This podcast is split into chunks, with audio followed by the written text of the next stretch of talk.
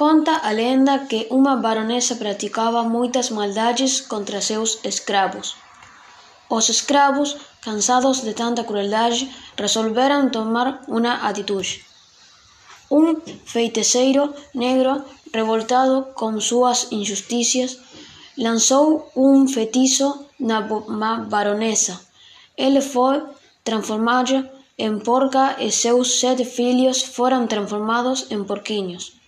Segundo dicen, a sina deles é andar fusando con o fociño no chao á procura de un anel enterrado cando encontraren ese anel quebrado e fetizo e voltará a ser o que eran.